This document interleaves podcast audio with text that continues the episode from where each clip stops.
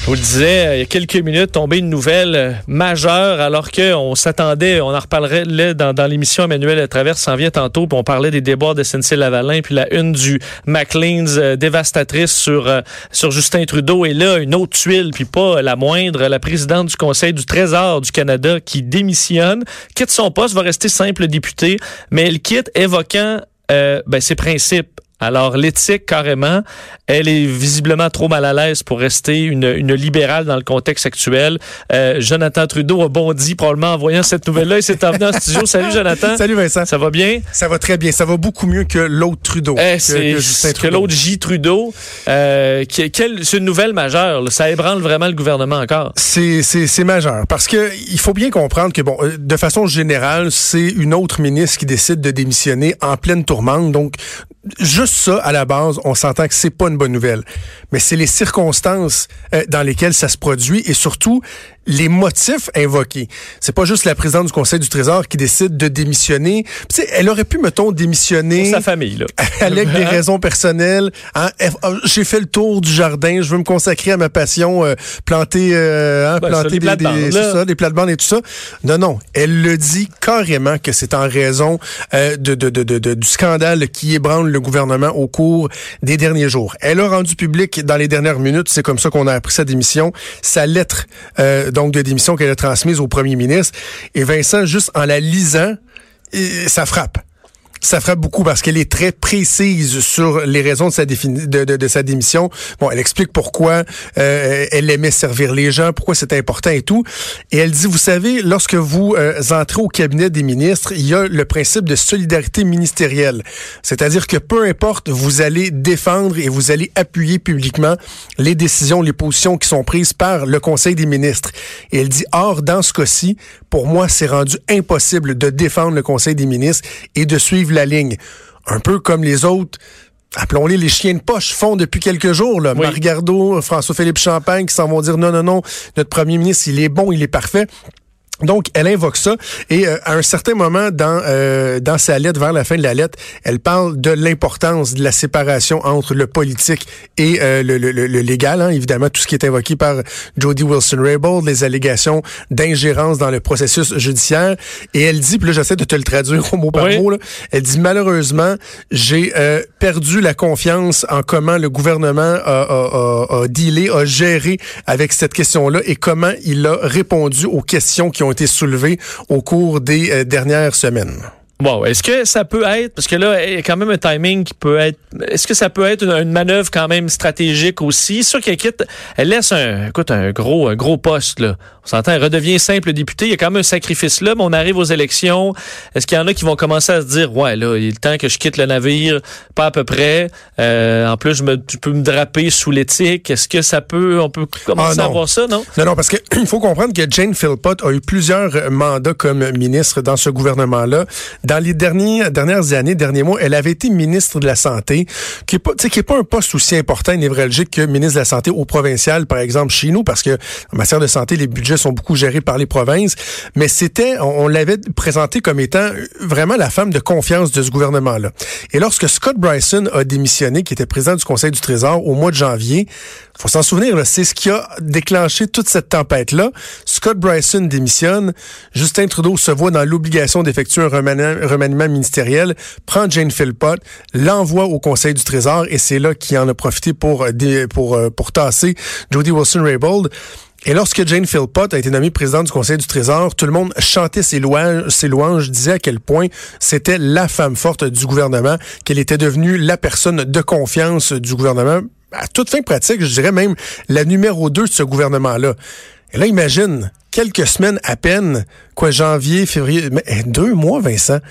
Après, ça, donné, euh, ça fait donner les clés du Conseil du Trésor à quelques jours du dépôt du budget le plus important de ce gouvernement-là, alors que Bill Morneau, le ministre des Finances, va déposer son budget, évidemment, qui est étroitement lié avec le Conseil du Trésor.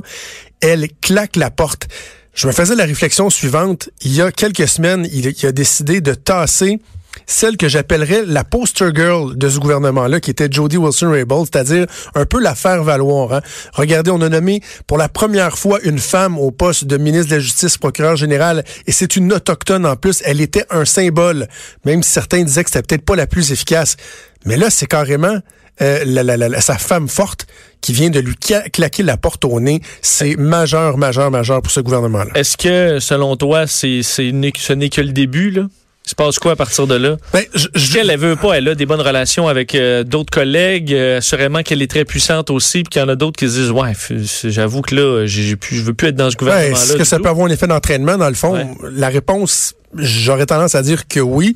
Il faut savoir que Jane Philpott était de celles qui, au cours des dernières semaines, n'avait pas hésité à défendre et à soutenir publiquement Jody Wilson-Raybould, contrairement à d'autres qui, tu sais, se gardent une petite gêne. J'aurais l'impression, vite comme ça, de, de, de, de, de dire que c'était au sein du Conseil des ministres, si on exclut la députation, celle qui avait été le, le, le, le, plus vocal, si on veut, dans sa défense de, de, de Jody Wilson-Raybould. Mais l'autre aspect que je trouve vraiment lourd, lourd, lourd de sens, Vincent, c'est que dans moins de 48 heures, Gerald Butts, mercredi matin à 10 heures, va témoigner devant le comité permanent de la justice, le même comité euh, auquel euh, Jody Wilson-Raybould a fait face la semaine dernière. il va tempérer, techniquement, il devrait tempérer les choses. Mais imagines-tu, tu le, le Conseil des ministres qui se fait dire, regardez, là, prenez votre gaz égal. Jerry va aller rebalancer la patente mercredi. Il va aller dire notre vérité à nous après que Jolie a dit sa vérité. Lui, il va aller rebalancer les affaires. On va s'en sortir. Le premier ministre euh, fait des activités publiques cette semaine pour euh, parler de la taxe sur le carbone, essayer de ramener ça sur, à, l'environnement et tout. Et là, sa présidente du Conseil du Trésor, dans le fond, s'en va dire non, non, moi, j'attendrai pas à mercredi. Tu sais, t'as rendu compte? Elle a même pas dit, je vais attendre un mercredi, voir, la version. de Gerald Butts, puis on verra après. Non, elle, elle en avait assez. Elle en savait suffisamment. Juger le témoignage assez crédible. Ben, oh, c'est un excellent point ouais. que là. Parce qu'il faut se souvenir aussi que Jody Wilson-Raybould, dans le cadre de son témoignage, n'avait pas le droit de parler de tout ce qui s'est produit après sa démotion, après son, son, son déplacement au ministère des Anciens combattants. Donc, euh, les discussions qu'elle a eues entourant son déplacement par la suite, on n'en sait rien. Entourant sa démission à titre de ministre des Anciens combattants, on n'en sait rien. Euh, souviens-toi également qu'elle avait été parlée à ses collègues du Conseil des ministres pendant quatre heures après avoir démissionné pour s'expliquer. Donc, ils se sont parlé là, hein, dans le blanc des yeux. Là. Ils se sont dit le, chacun leur vérité autour de la table.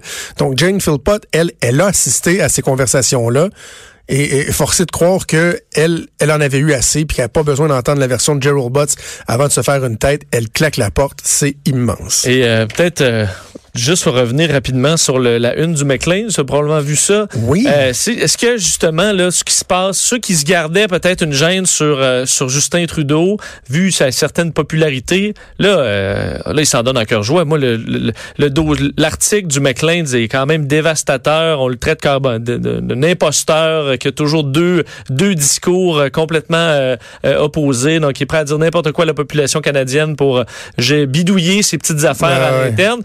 Euh, ça va quand même loin. Là. Donc, on peut s'attendre à ce qu'il y ait des voix assez fortes qui, qui aient du gaz là, pour Absolument. taper sur Trudeau. Ben, et le McLean avait chanté les louanges de Justin Trudeau et c'est ce qui frappe. Hein. C'est la même photo qui est utilisée aujourd'hui qu'il y a trois ans où on disait euh, le, The Making of a Great Prime Minister, un numéro spécial. Et là, finalement, c'est l'imposteur. Alors, ça fait très mal. Et j'en parlais la semaine, il y a quelques jours avec, euh, avec Richard Martineau avant qu'il parte en, en, parte en vacances. Puis je disais faut pas croire nécessairement que SNC Lavalin, ça va être ce que les gens vont avoir en tête lorsqu'ils vont voter le 21 octobre prochain si les gens votent contre les libéraux, ce ne sera pas nécessairement à cause de SNC-Lavalin. Mais tu sais, on avait l'impression que ce premier ministre-là était Teflon. Il y avait une couche de Teflon, il n'y a rien qui collait. Et là, c'est comme si la couche de Teflon, là, on avait pris un gros papier sablé, là, on l'a scrapé comme il faut. C'était la vertu, tu sais, la, ben être vertueux, ça passe. Euh, tu sais, il y en a qui sont protégés d'à peu près tous les scandales parce qu'ils sont, euh, sont du bon bord. Mais là, euh, c'est parce que le, le, masque est tombé. C'est pas du bon bord. Et, et là, ça peut faire en sorte que tout ce qui va arriver entre aujourd'hui et le 21 octobre prochain va lui coller à la peau. Que ce soit des petites affaires, des grosses affaires, des petites controverses, ça se peut que tout ça va, toujours euh, rentrer en dessous du nuage là un petit peu euh, euh, sombre qui, est au-dessus de sa tête. Donc, il y a un signal qui est négatif Je suis pas en train de te dire que Justin Trudeau sera pas élu dans quelques mois. Là. Il y a quand même des appuis solides, entre autres ici au Québec, Parti conservateur qui a de la misère à s'établir, le NPD qui est en train de s'effondre.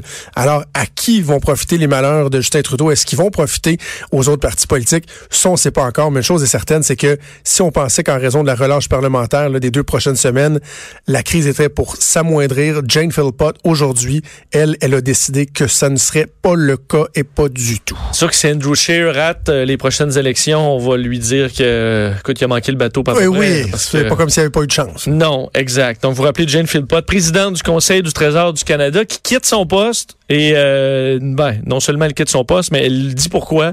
Et c'est pour des questions euh, ben, d'éthique, trop mal à l'aise avec le dossier de SNC-Lavalin, incapable de le défendre, euh, de défendre son propre parti. Alors elle devient simple députée. Alors toute libérale.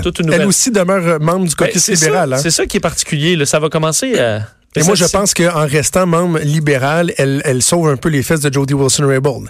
Parce qu'on s'attendait, moi, en tout cas, ma lecture, c'était qu'elle était pour être expulsée du caucus libéral.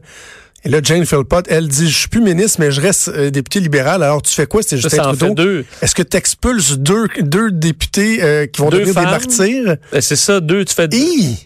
Et quelle ambiance au caucus si, si elle demeure. Deux femmes, probablement quand même, euh, qui ont leurs alliés aussi à l'intérieur ben du parti. assurément. Wow, tout, euh, c'est pas facile euh, les, les, dernières journées de Justin Trudeau.